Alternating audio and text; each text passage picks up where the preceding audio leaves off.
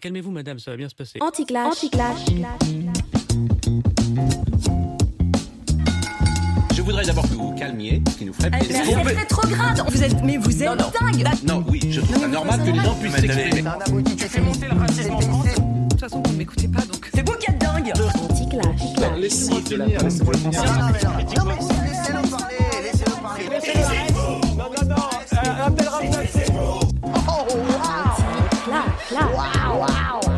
Bienvenue dans Anti-Clash, une émission qui va au fond des sujets polémiques sans tomber dans le clash.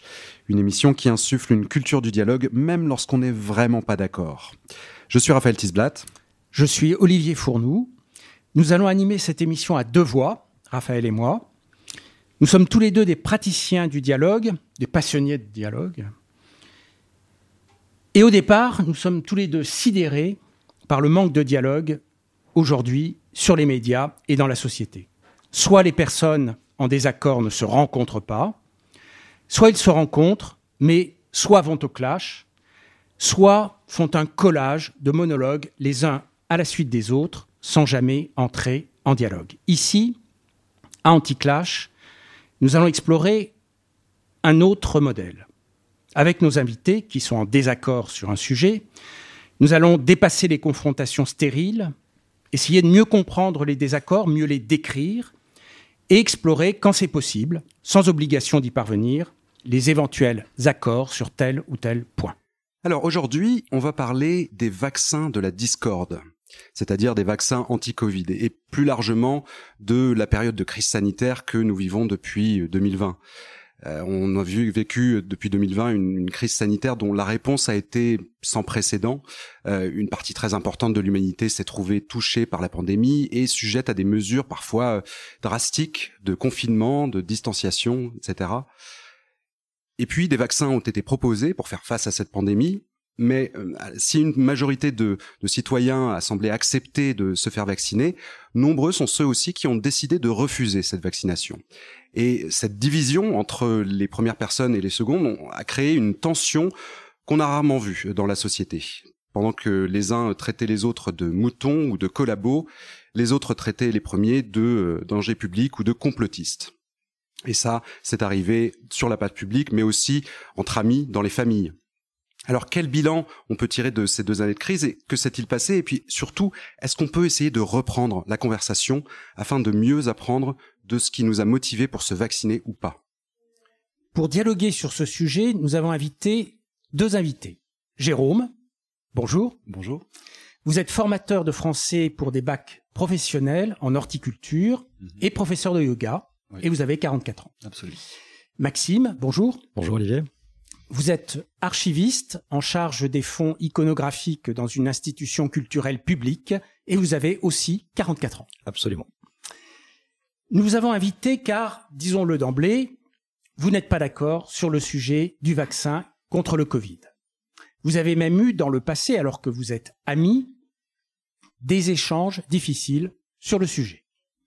Jérôme n'a pas souhaité se faire vacciner et Maxime, quant à lui, vous vous êtes fait vacciner et vous avez critiqué la décision de Jérôme.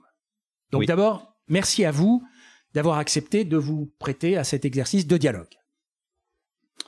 Précisons tout de suite que vous n'êtes ni des experts ni des politiques du monde de la santé. Sur ce sujet, nous avons choisi à dessein, avec Raphaël, d'accueillir des points de vue de citoyens. C'est ça qui nous a semblé aujourd'hui, avec le recul, le plus intéressant. Des experts, nous en avons entendu beaucoup sur les réseaux, sur les médias. Ils n'étaient d'ailleurs pas toujours d'accord entre eux. Et là, aujourd'hui, c'est le terrain qui parlera. C'est votre vécu, votre ressenti de citoyen qui nous intéresse. Merci. Alors, on commence tout de suite le dialogue. Euh, Peut-être en commençant par euh, Maxime, euh, avec cette question. D'abord, si on se replace dans le contexte, lorsque les vaccins sont sortis, sont devenus disponibles, quelle a été votre première réaction? La première réaction a été une forme de... Alors c'est avant la, avant sortie des vaccins, c'est une question de citoyen euh, lambda. Pourquoi un vaccin? Pourquoi pas un traitement? Déjà. Je n'avais pas, je n'ai pas, je n'avais pas de réponse à cette question à ce jour. Euh, quand les vaccins sont sortis, j'ai trouvé que c'était une bonne idée euh, de pouvoir trouver une solution, quelle qu'elle soit, traitement ou vaccin pour sortir de cette situation sanitaire dramatique. Je vous rappelle quand même que de mémoire, il y avait à peu près 500 morts par jour dans les hôpitaux français totalement saturés. Euh, nous avons été confinés pendant longtemps, etc., etc. Et j'étais euh, sans aucun doute favorable à l'idée de me faire vacciner moi. Euh, D'abord parce que je suis plutôt, je crois en l'homme, je crois en la science et euh, je crois aux scientifiques. Donc je fais confiance euh, aux, aux médecins en règle générale, des choses comme ça.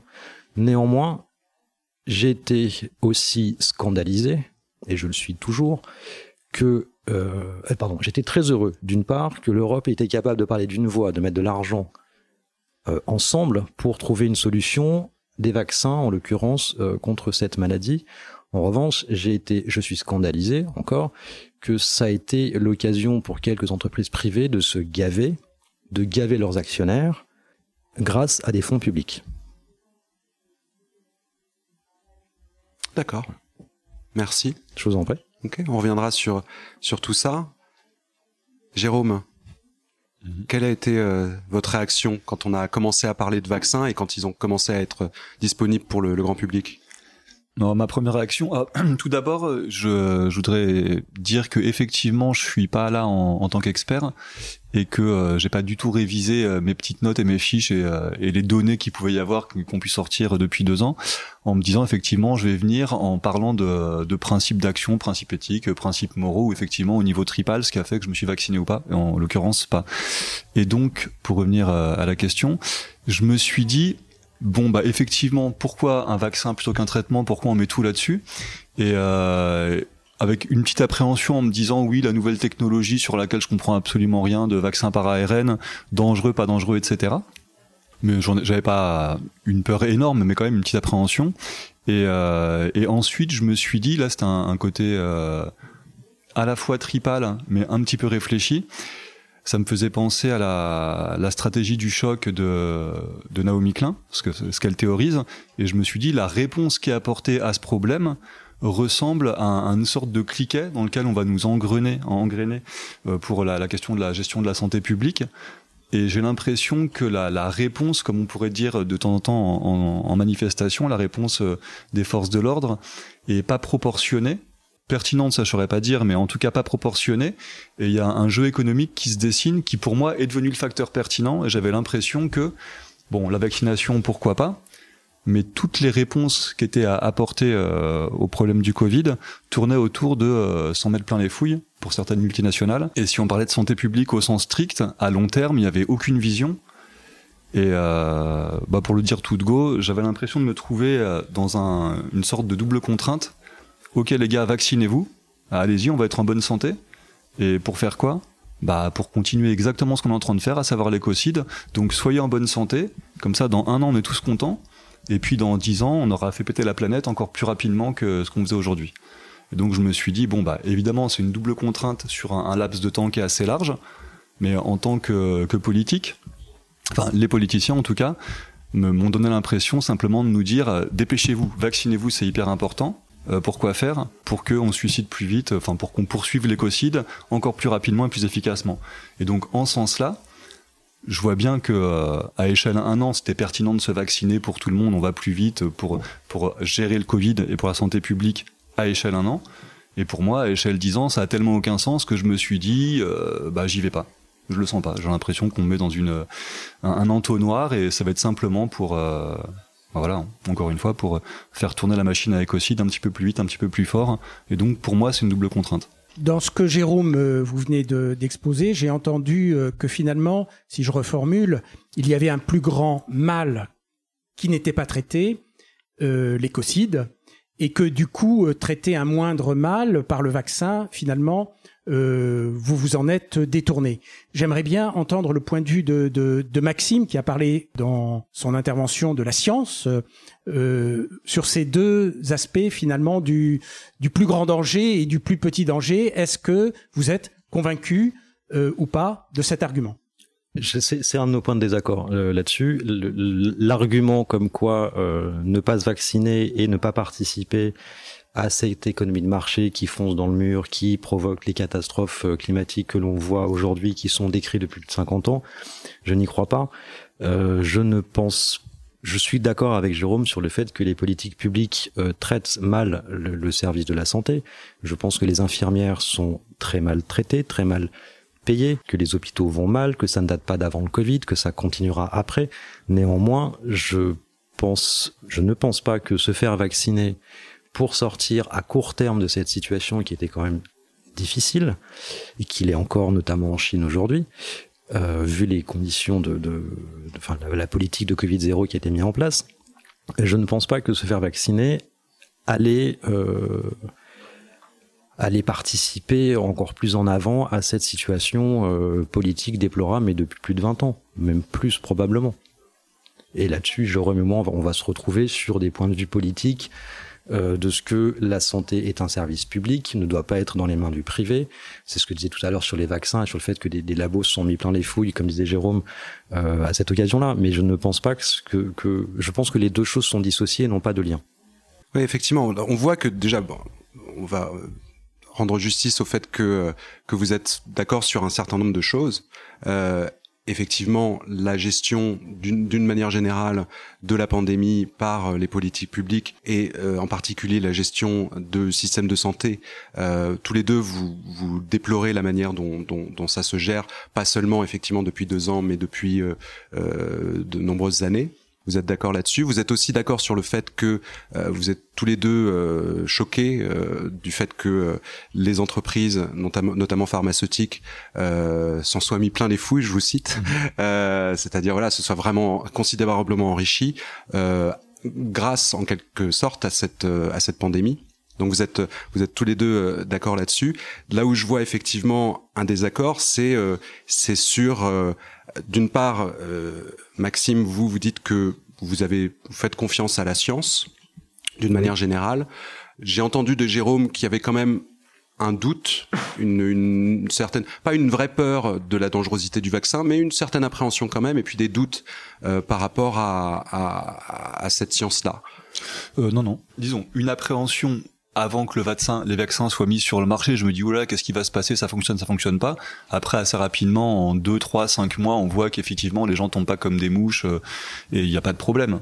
Donc euh, là, après, c'est pas une question de j'ai peur de, euh, de comment dire, d'avoir un, une, un effet secondaire déplorable pour, pour moi-même. quoi. Donc j'avais pas très peur de ça et je pourrais reprendre, j'ai confiance en la science, il n'y a pas de problème avec ça. Je me dis oui, c'est une solution qui techniquement fonctionne.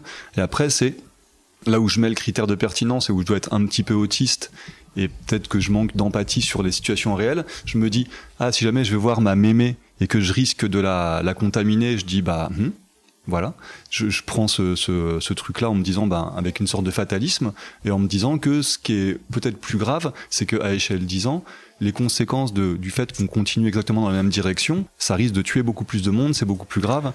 Ou alors je mets ça en parallèle avec une moi je dirais une grosse hypocrisie des pouvoirs publics, où si on compte le nombre de morts par la, pollution atmosphérique euh, par an, je crois que ça se compte en 40 000, 60 000. Donc j'ai dit, je vais pas réviser mes chiffres, mais en gros c'est assez massif. Et certaines personnes disaient, si jamais on relance la machine économique de la même manière après le Covid, sans rien changer du coup aux voitures thermiques actuellement, etc., aux industries, bah on va relancer ces morts-là, on n'en parle pas. Mais du coup là, depuis euh, 2021-22 à Paris, bah, on a relancé des, des, morts de pollution atmosphérique euh, sans aucun problème. Mais ouais. moi, je pense que tu, que tu commets une erreur, que tu te trompes, que tu te trompes de combat, là, que quand le Covid est arrivé, il y avait une, une urgence à répondre à, à, ça, une urgence à stopper cette maladie. Je pense que dire que tu vas potentiellement contaminer ta mémé, comme tu dis, ou pas, c'est irresponsable. C'est un comportement que je considère irresponsable. Pour moi, tout mettre en œuvre à court terme pour sortir de cette situation, de sortir du confinement, de sortir, de sortir du pass sanitaire et du contrôle policier euh, qui va avec, sortir des, des couvre-feux, permettre à l'économie de se remettre debout. D'une autre façon, pourquoi pas, mais de se remettre debout. Moi, ça va, je suis fonctionnaire. Pendant le confinement, j'étais payé. J'avais pas de problème d'argent, ça allait. D'autres se sont largement cassés la gueule. D'autres ont des situations autrement plus dramatiques.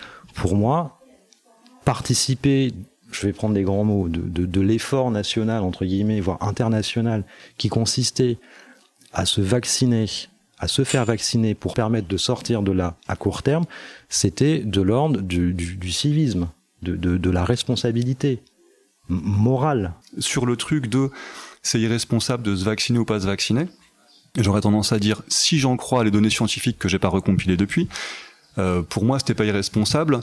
Euh, une fois, je me suis trouvé avec un copain et j'allais chez sa, chez sa mère qui doit avoir 70-75 ans. Et il me dit, oh, t'es pas vacciné, t'es pas vacciné. Et je lui dis, oui, mais ta mère, oui. Donc c'est moi qui dois avoir peur. Et donc, en un certain sens, alors après, est-ce que je suis vraiment plus contaminant? Est-ce que je suis un super contaminant? Est-ce que je vais plus transmettre, etc. Mais j'avais l'impression que si les personnes à risque étaient vaccinées, tu prends une politique ciblée, tu dis écoutez, les vieux, les diabétiques, les machins, etc. Toutes les personnes à risque, tu les vaccines. Les personnes pas à risque, tu les vaccines pas et tu laisses vivre à peu près pour aller le plus vite possible, tu vois. À un moment hallucinant, je me rappelle plus, euh, c'était vers 2021 où les, euh, les gens qui étaient le plus vaccinés étaient entre, euh, je sais plus, 16 et 35 ans, un truc comme ça, et les plus vieux, qui étaient plus fragiles, n'étaient pas vaccinés, parce qu'ils avaient moins accès à Internet, moins accès aux informations, moins accès aux services publics, et du coup, les plus jeunes, on leur a mis un pass sanitaire, et du coup, ils ont dit, oulala, mon été, moi, pas aller en boîte, pas aller au bar, c'est mort, donc ils sont vaccinés, et donc des personnes moins à risque étaient plus vaccinées que des personnes à risque. Et donc, à un moment, tu vois ce que je veux dire, c'est l'argument moral, si jamais tu dis à, à quelqu'un, bon, il est vacciné, donc mémé est protégé, et ma grand-mère est vaccinée, ma mère est vaccinée, donc je vais la voir. Bah, de toute façon, euh, si jamais je suis vacciné, que je suis porteur, bah, elle sera vaccinée, il n'y a pas de problème. Et si je suis pas vacciné, est-ce que je risque beaucoup plus de lui transmettre un truc alors qu'elle, elle est vaccinée? Ton, ton, clair pro- ou pas, non? ton propos, il me pose euh, un problème et une question Mhm. qui limite un problème. C'est un, la, la discrimination que tu fais sur les gens à risque, pas à risque, etc.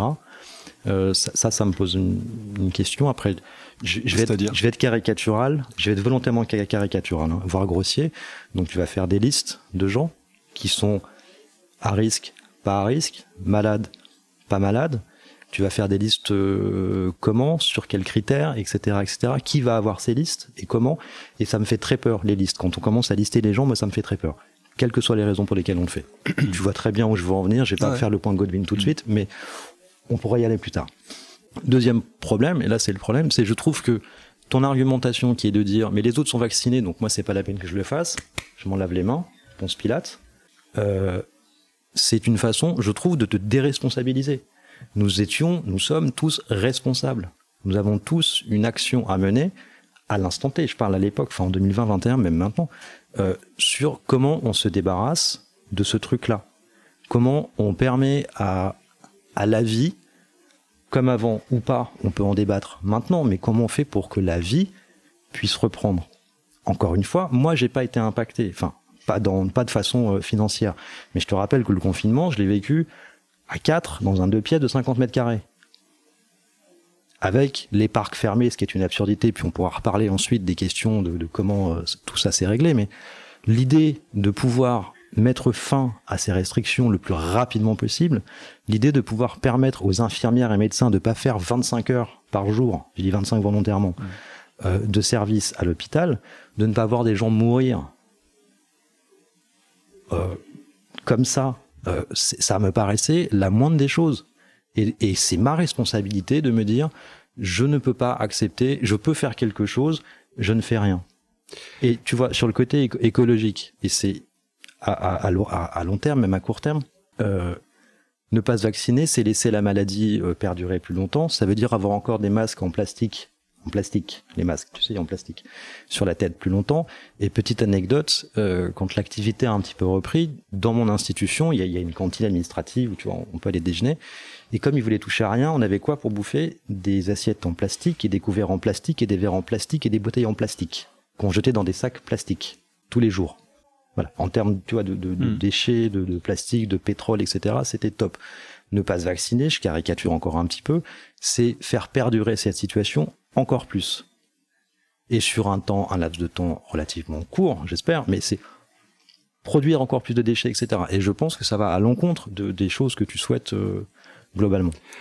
Il y a, il y a, il y a, en vous écoutant, il y a quand même effectivement. Alors, euh, Maxime vient de d'aller sur le terrain aussi du long terme, mais il y avait cette euh, cette euh, cette tension entre le long terme et le court terme dans dans ce que je vous ai entendu dire, c'est-à-dire voilà, euh, quand même il y a une pandémie immédiatement, il y a un, un, un remède ou en tout cas un, outil pour combattre cette pandémie dans un court terme, et donc il faut absolument faire ça. Et, et, et ça c'est pas forcément connecté avec ce qui va se passer sur le long terme, selon ce que dit Maxime, euh, par rapport à l'environnement, etc. Euh, mais euh, Jérôme dit euh, voilà il y a quand même aussi il fait un lien effectivement et, je voudrais que peut-être il, nous explique un petit peu plus ce lien qu'il fait entre la décision enfin ou de cette politique de vaccination massive dans l'immédiat et un éventuel renoncement à euh, prendre soin un peu plus de de la planète et de l'environnement.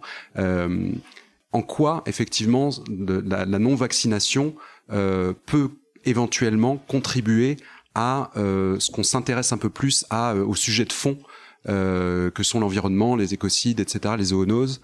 Est-ce que, est-ce que, est-ce que pour vous, Jérôme, ne pas se faire vacciner, ça relevait aussi quelque part un peu de, la déclaration un peu politique pour dire voilà, non, je ne veux pas m'occuper du court terme, je veux qu'on s'occupe d'avant tout du long terme?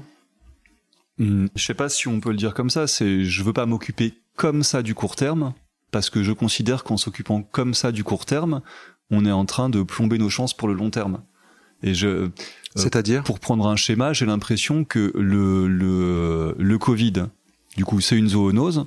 La zoonose, c'est un effet de notre activité économique, et que en traitant le Covid, en disant juste, on va traiter le Covid pour lui-même, et on traite pas l'activité l'activité économique, on est en train de traiter le symptôme et pas la cause. Et donc, vu qu'on traite pas la cause, les mêmes causes amenant les mêmes effets.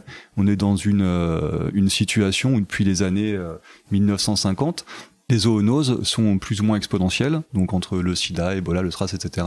Ça monte, ça monte, ça monte.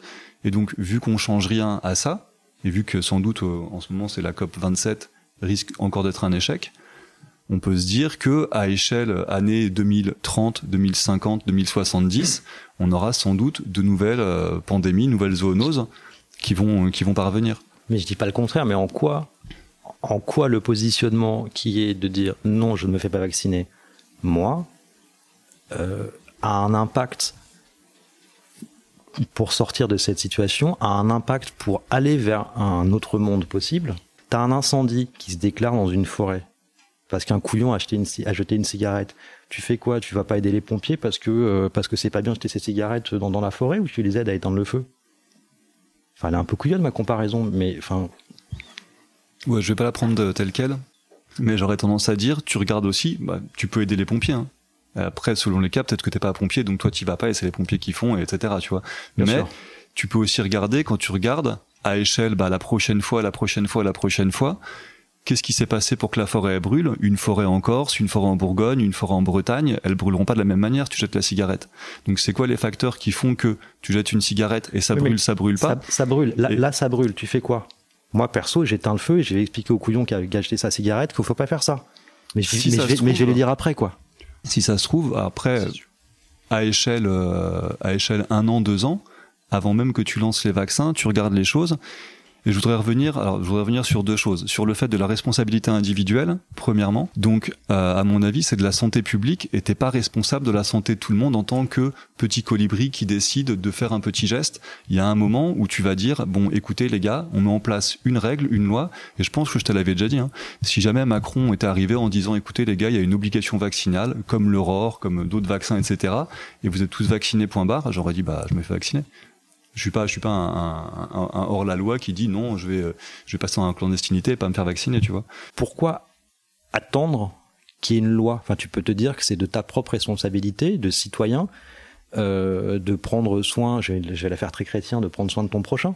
Pour moi, la responsabilité individuelle, c'est vraiment le truc, l'idéologie libérale où on dit euh, tiens, toi, tu peux faire un truc, alors qu'en fait, non. Je prends juste un exemple pour étayer mon propos. À un certain moment, dire ah, c'est de la responsabilité individuelle des gens dans certaines actions. Si jamais tu dis je veux avoir une, une pratique écologique et je veux aller en vélo au travail.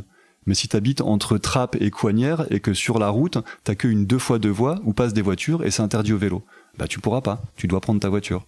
Tu vois ce que je veux dire Oui, Donc il y a un moment où les infrastructures, elles surdéterminent tes comportements Et de manière individuelle, c'est pas à toi de décider de faire quelque chose si jamais c'est impossible. Et en ce sens-là, ben c'est là où on n'est pas d'accord, à mon avis, en ce sens-là, je considérais que si on dit on vise en gros la santé publique, toi tu vas dire il la faut absolument tout de suite, et moi je regarde, je dis bon bah à échelle euh, 30 ans, qu'est-ce qui se passe? Non, mais moi je Moi te je dis attends attends, non, non, j'attends pas. Je te Ah dis si, faut pas non, que tu me non, mais je te coupe la parole. Je suis désolé. Ah, mais il peut pas me couper. Mais je te pas dis, il y a, non, on est dans il y a un des, safe. ouais, mais il y a des gens Ah, qui meurent. du coup, j'ai il y a pas des gens des meurent, qui meurent tout le temps. Il y a une situation qui est catastrophique. Je veux bien qu'on parle de dans 30 ans, mais tu fais quoi là? Aujourd'hui, enfin, c'est aujourd'hui d'il y a deux ans. Tu fais quoi? Je répète, pour moi, le, le truc est tellement euh, soit, soit pernicieux, soit dégueulasse de la part de l'État, qui d'un coup dit écoutez les mecs, il y a 50 000 morts du Covid, il faut faire un truc. Et je te répète, tu fais quoi pour les 50 000 morts annuels de la pollution atmosphérique?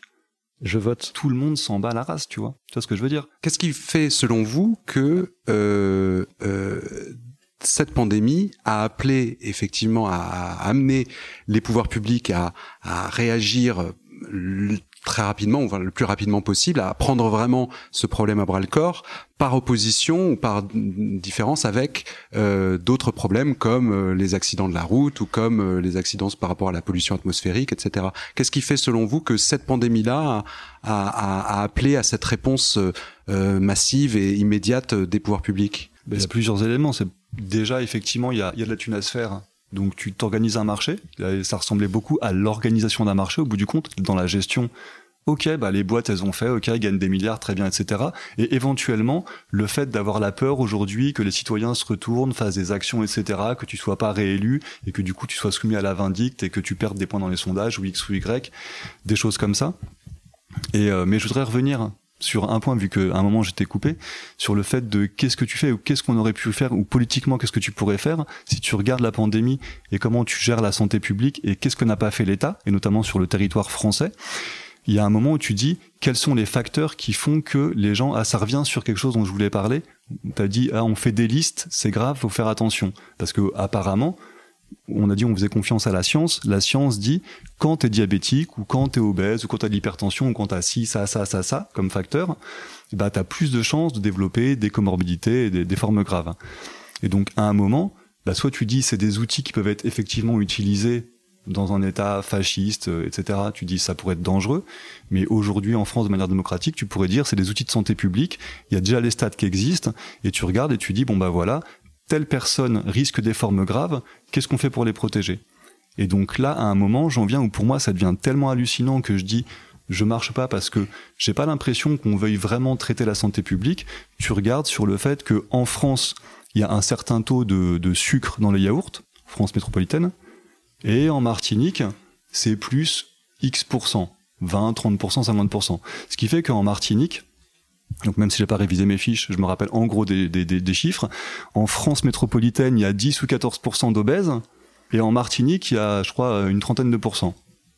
Et du coup, qu'est-ce qui se passe en Martinique? Bah, Il y a plus de formes graves. Et du coup, en termes de santé publique, que fait l'État? Bah rien. C'est-à-dire, il dit pas, on va forcer les industriels à appliquer la loi sur le territoire français, fut-il en Martinique. On va leur forcer à réduire les taux de sucre dans les yaourts, les coca, etc. Et donc, on va protéger les populations de possibles formes graves par un truc très simple. Arrêtez de manger trop de sucre. Du coup, moins d'obésité. Du coup, bah, vous vivez mieux le Covid et c'est c'est moins grave.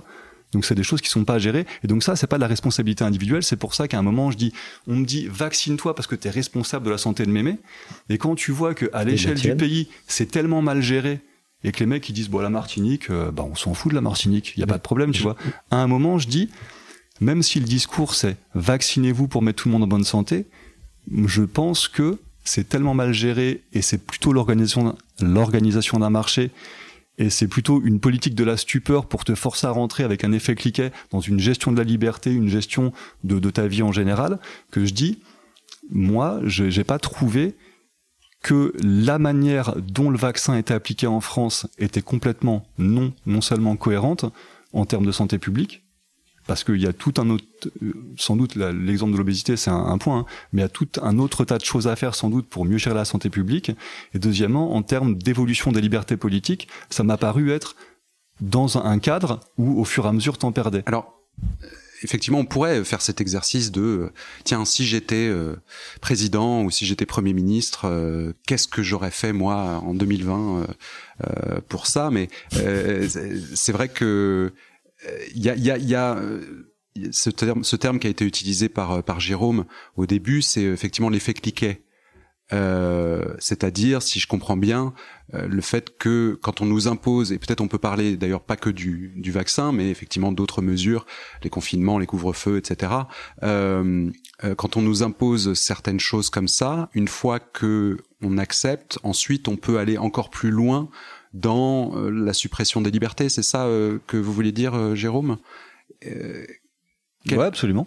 Et, et alors, quel euh, comment dire quel, quel euh, pour vous aussi Maxime quel, quel devrait être le rôle du gouvernement? Est-ce que euh, est-ce que est-ce que c'est au gouvernement effectivement de prendre ça à bras le corps? Est-ce que c'est plus au corps médical aux médecins quel, quel, devrait être le rôle du gouvernement? Et peut-être pour répondre peut-être à la crainte de Jérôme par rapport à cet effet cliqué par rapport au risque d'abus de pouvoir peut-être vous à partir de quel moment vous vous diriez peut-être tiens là il y a un risque effectivement d'abus de pouvoir euh, de, euh, de la part de, des pouvoirs publics j'ai pas la réponse. Là, vous vous êtes pas posé cette question-là à ce moment-là. La, mais... question, la question s'est posée, euh, la, la, question je me la suis posée, mais dès, dès euh, enfin, c'est quand même allé très vite. Euh, si ça a été fermeture des écoles. Deux jours plus tard, c'était confinement. Ensuite, c'était couvre-feu. Enfin, moi, j'ai, j'ai des enfants qui ont aujourd'hui 6 ans et 8 ans. C'était bien couvre-feu. On dit, faut pour rentrer plutôt à la maison, c'était attention à la couvre-feu. Je pensais pas qu'ils apprendraient ce mot-là à ce stade-là. Et je pensais pas vivre moi un couvre-feu. De, de voilà. Euh, donc oui, bien sûr, je me suis posé ces questions de la restriction des libertés publiques, la, stupidité du kilomètre euh, autour de chez soi, la stupidité de fermer les parcs. J'ai des enfants, donc encore une fois, ça me parle. Euh, des, des, des, mesures comme ça, euh, très restrictives, coercitives et, et, parfois violentes. Dire que des, une activité est non essentielle ou essentielle, j'ai trouvé ça aussi euh, très très violent pour ceux qui sont non essentiels, donc qui sont quantité négligeable. Enfin, voilà, c'est des propos qui étaient qui étaient malheureux. Mais je, alors je pense que pour ma part, il y avait aussi une forme de de de, de, stupeur. De, de qu'est-ce qui qu'est-ce qui se passe? Enfin, qu'est-ce qui qu'est-ce qui fait qu'en trois jours, en gros, on en, enfin en trois jours, je caricature un peu encore une fois, mais qu'en un temps aussi rapide, on en est là. J'étais aussi euh, euh, très étonné de, de, de l'obéissance, à commencer par la mienne, et, et globale du respect de ces règles très très euh, restrictives. Et comme euh, comme Jérôme, oui, j'ai eu et j'ai encore des craintes sur sur une forme de retour à la normale. Moi, je vous interrogerai bien tous les deux sur sur un cas concret. Vous avez parlé d'un cas concret tous les deux sur lequel vous vous êtes retrouvés, qui est le cas des personnes âgées, donc mémé. Euh, et j'aimerais vous, interroger sur une situation particulière qui me semble poser une question d'égalité face au risque, d'égalité face au risque. Qui dit égalité dit évidemment euh, un enjeu de politique publique. Euh, lors de la première vague du Covid, il y a eu neuf fois plus de décès dans les populations d'origine subsaharienne, donc d'origine immigrée, neuf fois plus de décès, parce que c'était des personnes qui ne pouvaient pas télétravailler, qui étaient sur des emplois où ils étaient obligés d'aller sur place, donc qui prenaient les transports en commun, et qui en plus étaient dans des logements où il y avait beaucoup plus de personnes. Quelle, alors je crois que cette phase première euh, du Covid, la première, le premier confinement, nous a mis face à des très fortes inégalités face au risque. Est-ce que le vaccin ne vient pas corriger ces inégalités? Qu'est-ce que vous en pensez l'un et l'autre? Pour moi, oui. Enfin, c'est pour moi tout ce qui permet de revenir à une situation entre guillemets normale d'avant. On peut reposer les bases ensuite, mais tout ce qui permet de revenir à une situation euh, d'avant Covid, euh, oui, permet de réduire les risques et on peut encore une fois, comme le souhaite Jérôme et comme je le souhaite aussi, reposer les bases d'une autre, euh, d'une autre façon de voir le monde. Mais, mais oui, évidemment. Jérôme? C'est ce que je dis, hein, enfin, je, je, dire, je me tue à le dire. Sur les personnes à risque, c'est là qu'il faut vacciner. Et euh, à mon avis, euh, humble et et innocent, j'aurais tendance à dire que si jamais on est en situation d'urgence, on va regarder les personnes qui sont dans l'urgence Et donc, avec la question de est-ce que l'outil statistique, euh, la gestion de, comment dire, de, fichiers de la sécurité sociale pourrait être mal utilisé ou pas, mais si on fait de la santé publique et on dit bah on va les regarder chez les personnes soit plus âgées ou etc. Bon, les personnes réputées à risque du fait des données scientifiques, bah effectivement des personnes en promiscuité par exemple qui vivent euh, dans un espace. Moi je suis vu que je suis euh, donc formateur pour des apprentis en horticulture depuis quelques années on a beaucoup de primo arrivants qui viennent bah, d'Afrique de Mali de Sénégal etc et donc il y en a pas mal qui arrivent et ils sont en foyer. Et effectivement bah les gens ils, me racontaient que dans le foyer pendant le confinement c'était pas terrible quoi. T'es là x par chambre et du coup le, le Covid là-dedans se répandait comme une traînée de poudre. Donc effectivement dans des endroits à risque, bah, pourquoi pas dire euh, on va vacciner massivement parce que euh, c'est pas possible de, de s'en sortir. Donc il, il, me semble, parce que je reprends le propos d'Olivier, si je le traduis à, à, ma façon, ce qui est dit grosso modo, c'est que c'est le, que ce, pardon, j'ai dire un gros mot, c'est le prolétariat, en gros, qui était le premier touché, et mmh. pas et pas les gens comme moi qui étaient chez eux ou qui peuvent télétravailler, etc. Donc, donc qu'est-ce que tu fais face à ça Effectivement, c'est il y a une forme d'inégalité, c'est encore une inégalité en plus qui se prennent sur la tête. Mais ça, c'est. C'est, alors, vous parlez d'Afrique subsaharienne, donc ils subissent le racisme, la pauvreté, la promiscuité et le Covid. Et le COVID. Plus que euh, les petits blancs euh, mm. CSP, euh, de classe moyenne que nous sommes. On a couvert déjà pas mal de choses, pas mal de. de d'arguments, j'ai envie de dire, ou en tout cas de, de manières de voir les choses. On voit qu'il y a voilà des, des, des considérations qui qui sont pas forcément contradictoires, hein, il me semble, mais euh, euh, voilà, d'un côté, euh, Maxime fait appel à la responsabilité individuelle, peut-être le mot n'a peut-être pas été prononcé, mais une sorte de solidarité euh, face à un, danger commun. Et puis euh, euh, Jérôme parle euh, un peu plus de, euh, d'une part de, de, liberté individuelle, mais aussi de responsabilité de la part des gouvernements de, de prendre les, les, vrais problèmes de fond à bras le corps et de ne pas s'arrêter seulement à, aux, aux, aux, urgences immédiates. Euh, Comment euh, on sait que vous avez eu euh, une, une, voilà des, des, des, discussions, des échanges euh, il y a quelques mois. Hein, les, les, le, le, vaccin a été commencé à être disponible début de 2021. Euh, on est aujourd'hui fin 2022. Euh, est-ce que est-ce que est-ce que la, la, conversation que vous avez aujourd'hui, elle, elle a évolué depuis que vous en avez parlé la première fois? Comment comment vous vous évalueriez cette, là déjà cette conversation et comment est-ce qu'elle a pu peut-être être différente de, de ce qui a pu se passer euh, avant. On a eu des discussions qui ont été, qui ont été vives, je crois. On ne s'est, on ne s'est jamais, on s'est jamais euh, tapé, on s'est jamais euh, engueulé, on s'est jamais crié dessus ni quoi que ce soit. On ne s'est jamais dit mais tu es un gros imbécile, je ne te verrai plus jamais, etc., etc. Mais les les désaccords que qu'on vient d'exposer là sont, sont je, à peu près rigoureusement les mêmes mmh. euh, depuis le début. D'accord. Une oui, question. Ouais, j'allais dire parce que c'est une, une position euh, politique ou morale ou théorique ou idéologique comme on veut, donc il a une manière de prendre les choses et au fur et à mesure effectivement on reste sur notre attitude ou notre notre notre visée morale idéologique ou notre objectif euh, politique ou de, de société ou de, de, santé publique et du coup bah on a à peu près la même euh, même type de, de désaccord euh. alors je suis pas d'accord avec toi parce que je pense qu'on a les, mêmes souhaits de, de, de, de politique publique en termes de santé par ailleurs sur le long terme s'entend mmh. Je pense que vous avez bien argumenté sur vos positions à la fois politiques et, et morales. Euh, lorsque le Covid est arrivé, euh, le confinement est arrivé, j'aimerais savoir quelles ont été les deux émotions dominantes qui vous ont prise euh, à la gorge face à cette situation. Sur le terrain émotionnel ou affectif et pas sur le terrain euh, comment dire intellectuel euh, comment vous avez réagi l'un et l'autre au plan émotionnel? Bah moi personnellement on a on est parti dès Jérôme Ouais, Jérôme. Moi, personnellement, dès le début du confinement, on est euh, on est parti à la campagne, donc comme des petits euh, blancs CSP+ parisiens qui ont la chance d'avoir euh, une maison à la campagne. Et donc les, les, les premières, euh, si on parle que d'émotions, oui. ça là-dessus. C'était à la fois soit surprise ou stupeur. Et, euh, et joie ou sérénité parce que j'étais hyper hyper content même s'il y avait la, la charge des enfants de de gérer l'école à la maison qui est quelque chose qu'il faut apprendre quand même mais sinon euh, je pouvais euh, lire les livres qui m'intéressaient euh, et j'avais un petit peu de télétravail à faire, mais du coup, vu que je suis formateur pour des apprentis, j'envoyais des mails pour leur dire lisez la leçon, faites les exercices, et sur 20 personnes, j'avais un retour, quoi.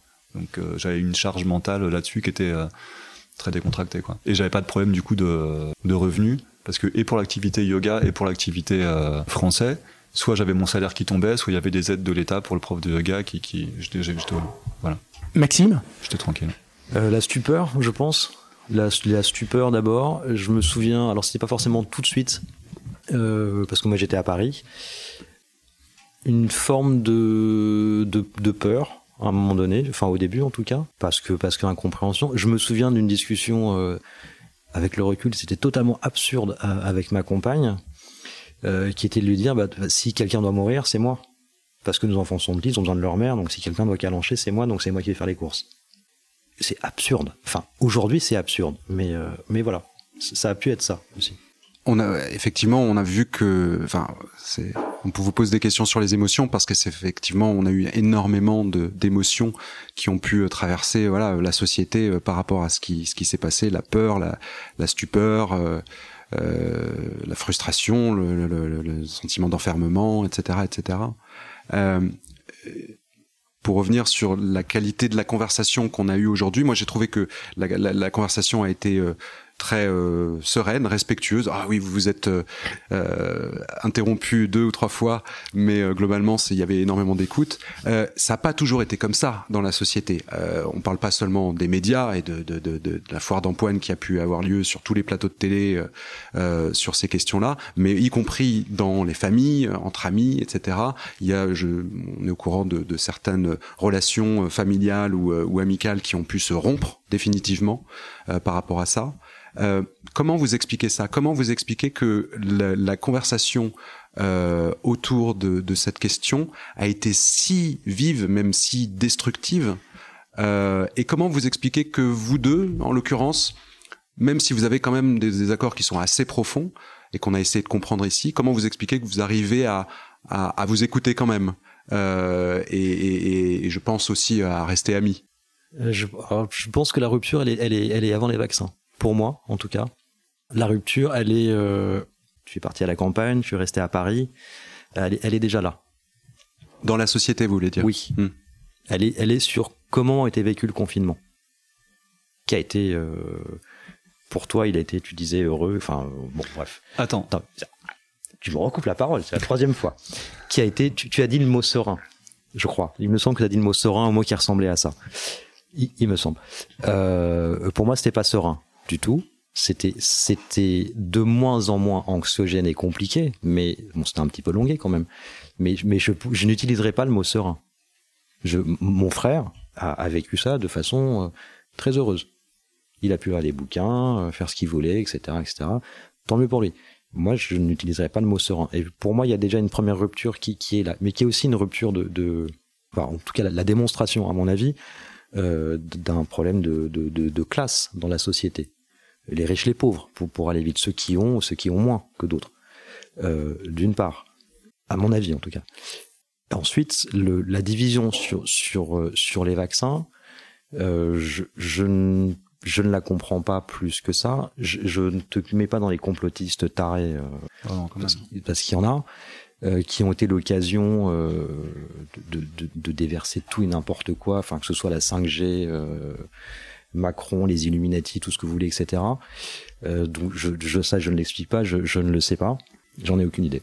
Bah, moi, je Euh, euh, Jérôme, euh, votre failli- diagnostic sur sur pourquoi ça a été si violent déjà euh, effectivement dans dans la société et, et, et comment vous expliquez, on reviendra aussi sur que- comment vous expliquez encore que vous vous deux vous n'êtes pas sur ce mode-là de euh, de, de, de vraiment euh, vous crier dessus euh, et de, de, de même pas accepter. Vous avez déjà accepté de venir en dialoguer ici, donc c'est ce qui n'est pas donné à tout le monde. Tout le monde n'aurait pas accepté.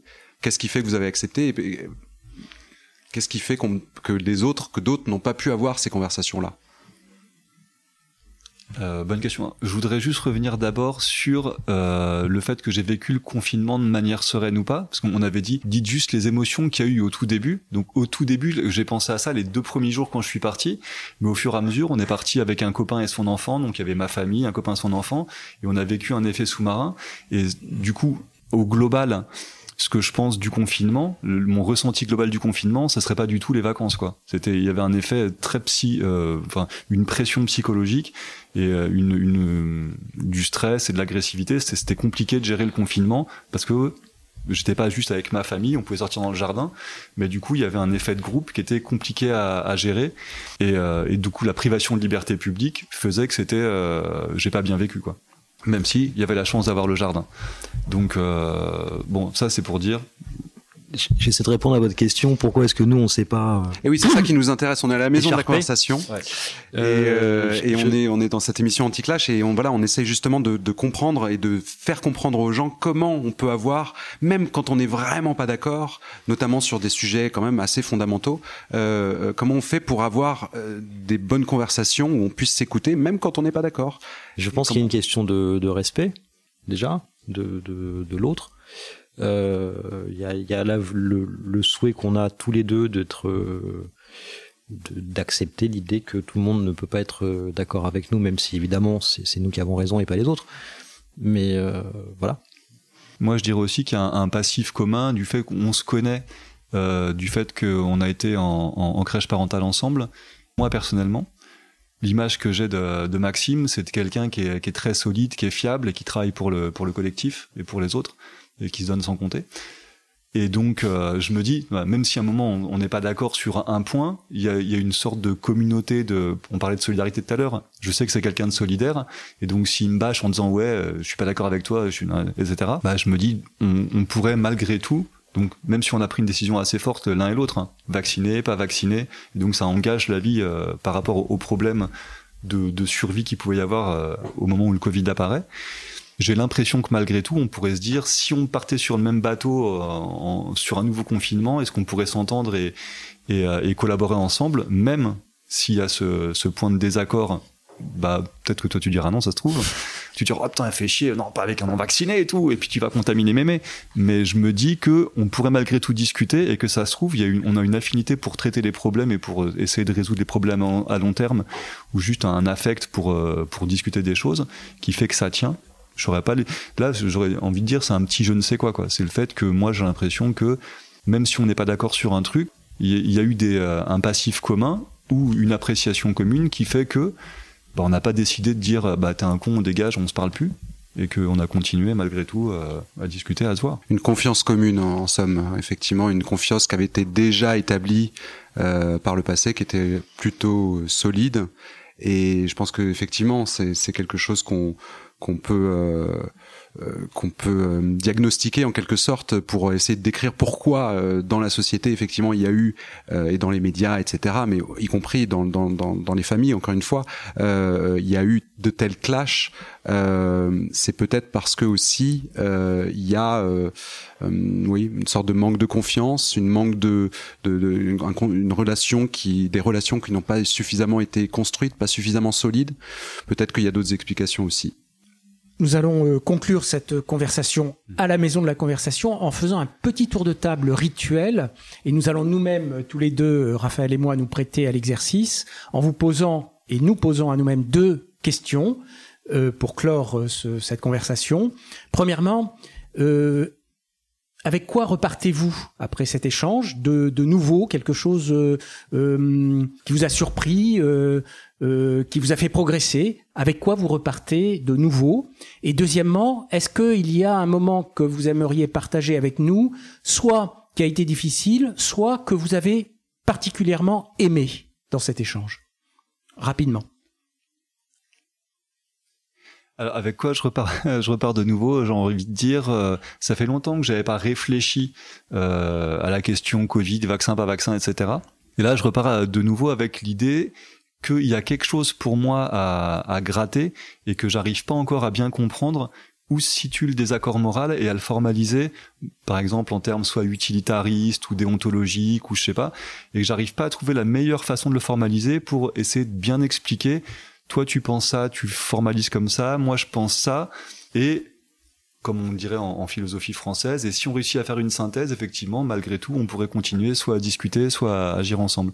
Donc là, je repars avec l'idée de bah, continuer à réfléchir pour essayer de d'affiner la pensée et éventuellement de mieux poser à travers le, désaccord, le fait que bah, malgré tout, bah, comment on pourrait envisager, comment on pourrait penser tous les deux euh, des questions de santé publique pour éventuellement voter, manifester, faire pression pour dire poser, on va dire, en essayant d'être, euh, de ne pas être euh, dans, la provoque ou ce genre de choses.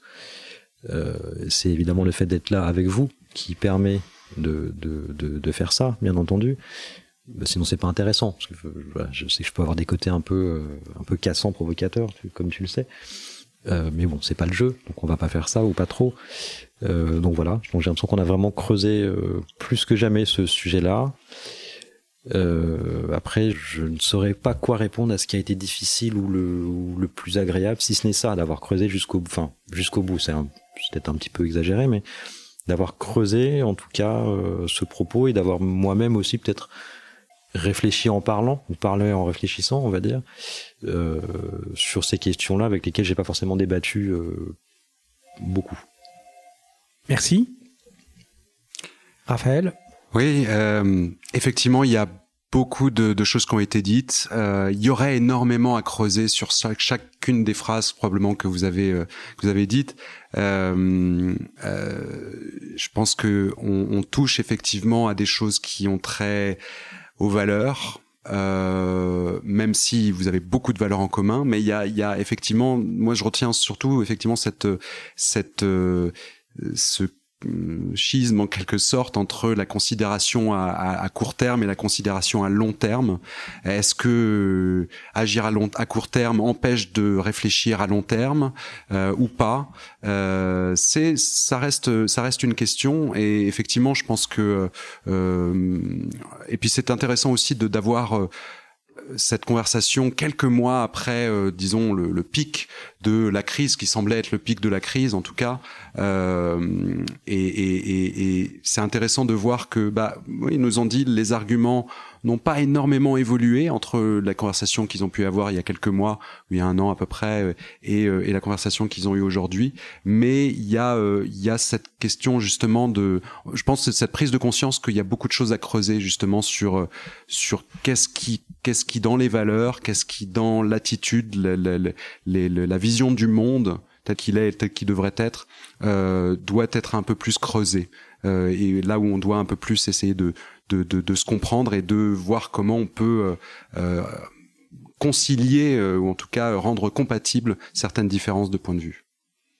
Alors moi de mon côté, j'ai- appris de votre discussion euh, que pour vous, euh, la discussion autour du vaccin allait très très loin. C'est-à-dire que vous avez parlé d'écologie, de libéralisme, de capitalisme, de système politique, de démocratie, de vote, D'environnement d'environnement.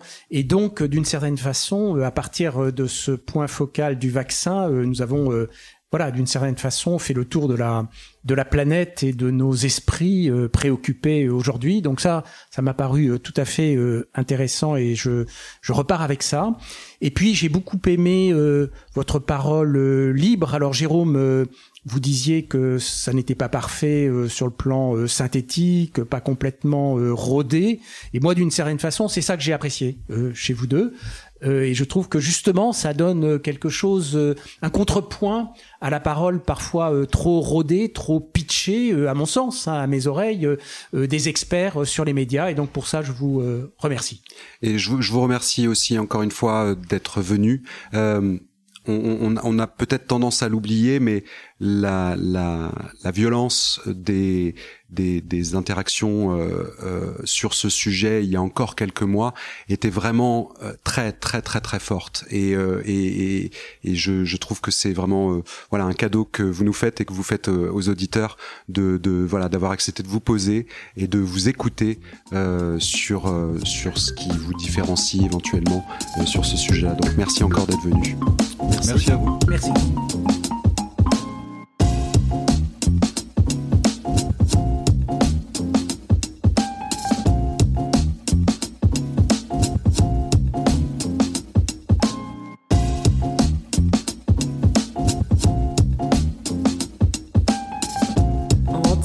Anti-clash.